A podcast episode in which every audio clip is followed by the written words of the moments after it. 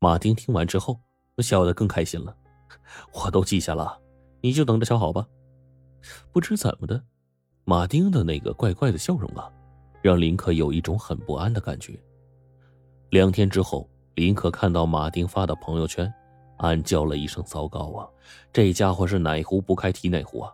有什么禁忌犯什么禁忌，刻意的亵渎佛牌不说，还拍了照片发网上，这不是找事儿吗？”林克一边埋怨马丁的不省心，一边怪自己大意了。马丁这个人天不怕地不怕，自己和马丁做朋友这么多年，还不了解马丁是什么人吗？他早就该想到那些禁忌不说还好，一说只会刺激马丁，让他反其道而行之。事情发展到这一步了，马丁后悔已经是来不及了。他只能寄希望于这面阴牌并不灵验，他宁愿自己远离好运，也不愿意看着朋友遭到厄运。可是。怕什么来什么，一贯霉运当头的林克真的开始走鸿运了。最近呢，生意特别好，出租车几乎没有闲下来的时候，而且经常遇到出手大方的客人，动不动就不用找零了。哎，这到了月底一算账，比上个月的收入啊翻了一番呢。这种情况以前可是从来没有发生过的，连马丁都觉得不可思议。行啊，林子，开出租车能有这收入？说出去都没有几个人信呢，你太厉害了。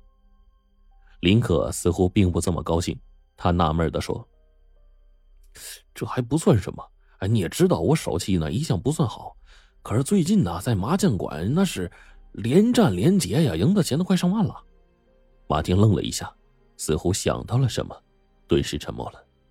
林可继续说：“那天啊，我送一客人回酒店，当时呢酒店正举办着抽奖活动呢。”那客人非要让我抽一把，结果我抽的头奖，在总统套房住了一晚，那落地窗前呐，俯瞰城市夜景，我并没有兴奋，还还还还觉得有点不寒而栗呢。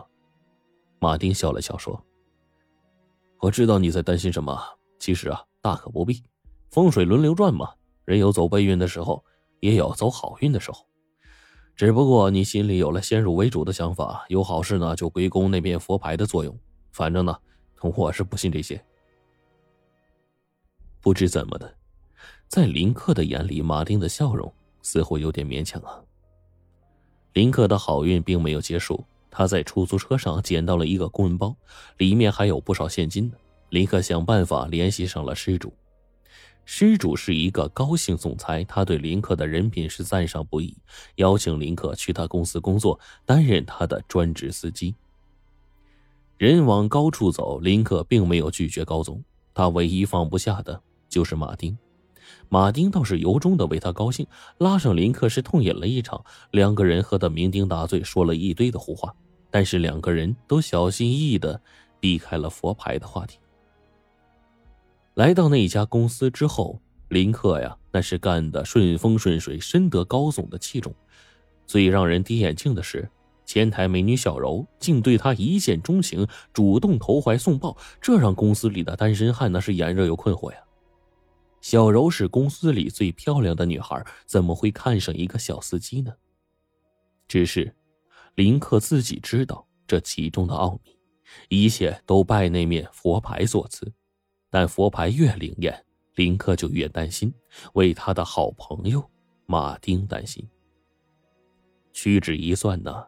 已经有一个多月没有联系马丁了，林克当即拨通了马丁的电话。当手机传来马丁微微发颤的声音的时候，林克就知道自己最害怕的事情还是发生了。这段时间以来，马丁始终是心神不宁的。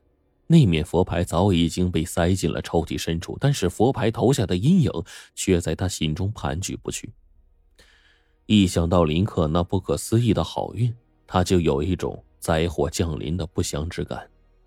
那天夜里，马丁做了一个噩梦，一个满脸血污的婴儿面带怒容，龇牙咧嘴朝着他扑了过来。马丁是陡然惊醒，浑身都是冷汗，他捂着砰砰乱跳的胸口，长出了一口气。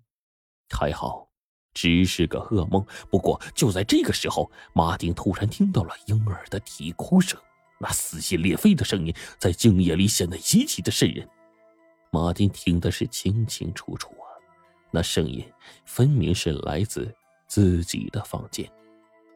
马丁打开了灯，循声寻找过去了，但他找遍整个房间，却什么都没找到。那哭声不知何时已经消失了，但马丁怀疑刚才听到的声音，只是噩梦初醒的幻觉。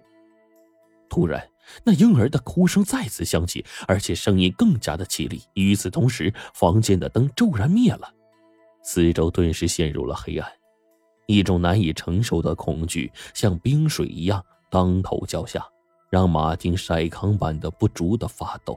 直到这个时候，他才知道自己根本没有想象中的那么胆大。第二天，马丁去询问楼下的住户，不料。对方夜里根本就没有听到婴儿的哭声。马丁又去问房东，哪知道房东一听就翻脸了，让马丁别信口胡说，影响了他往外租房子。马丁是真怕了呀，事实就摆在面前，从不信鬼神的他也不得不信了。他想来想去，还是决定把佛牌给扔了。马丁开车来到郊外。挖了一个很深的坑，把那个佛牌给埋了进去。当他一身轻松的回到家的时候，推门进房间，几乎不敢相信自己的眼睛。那面佛牌赫然躺在地板上，上面还沾着湿润的泥土。马丁呆呆的站在那里，仿佛变成了一尊雕像。他活了三十多年，自以为已经看透了这个世界了，但现在他才发现，这世界是如此陌生，如此的可怕呀！马丁的倔劲儿上来了，他把这面佛牌揣进兜里，驱车来到江边，捡起一块石头，找了一截铁丝，把佛牌拴在石头上，用力的抛向了江面。一片水花飞溅之后，佛牌和石头一起沉入了水下。马丁把钥匙插进家门的锁孔的时候，一颗心都提了起来。他深呼吸了几下，才缓缓的推开门。好在这次他总算没有看到佛牌，如释重负的长出了一口气。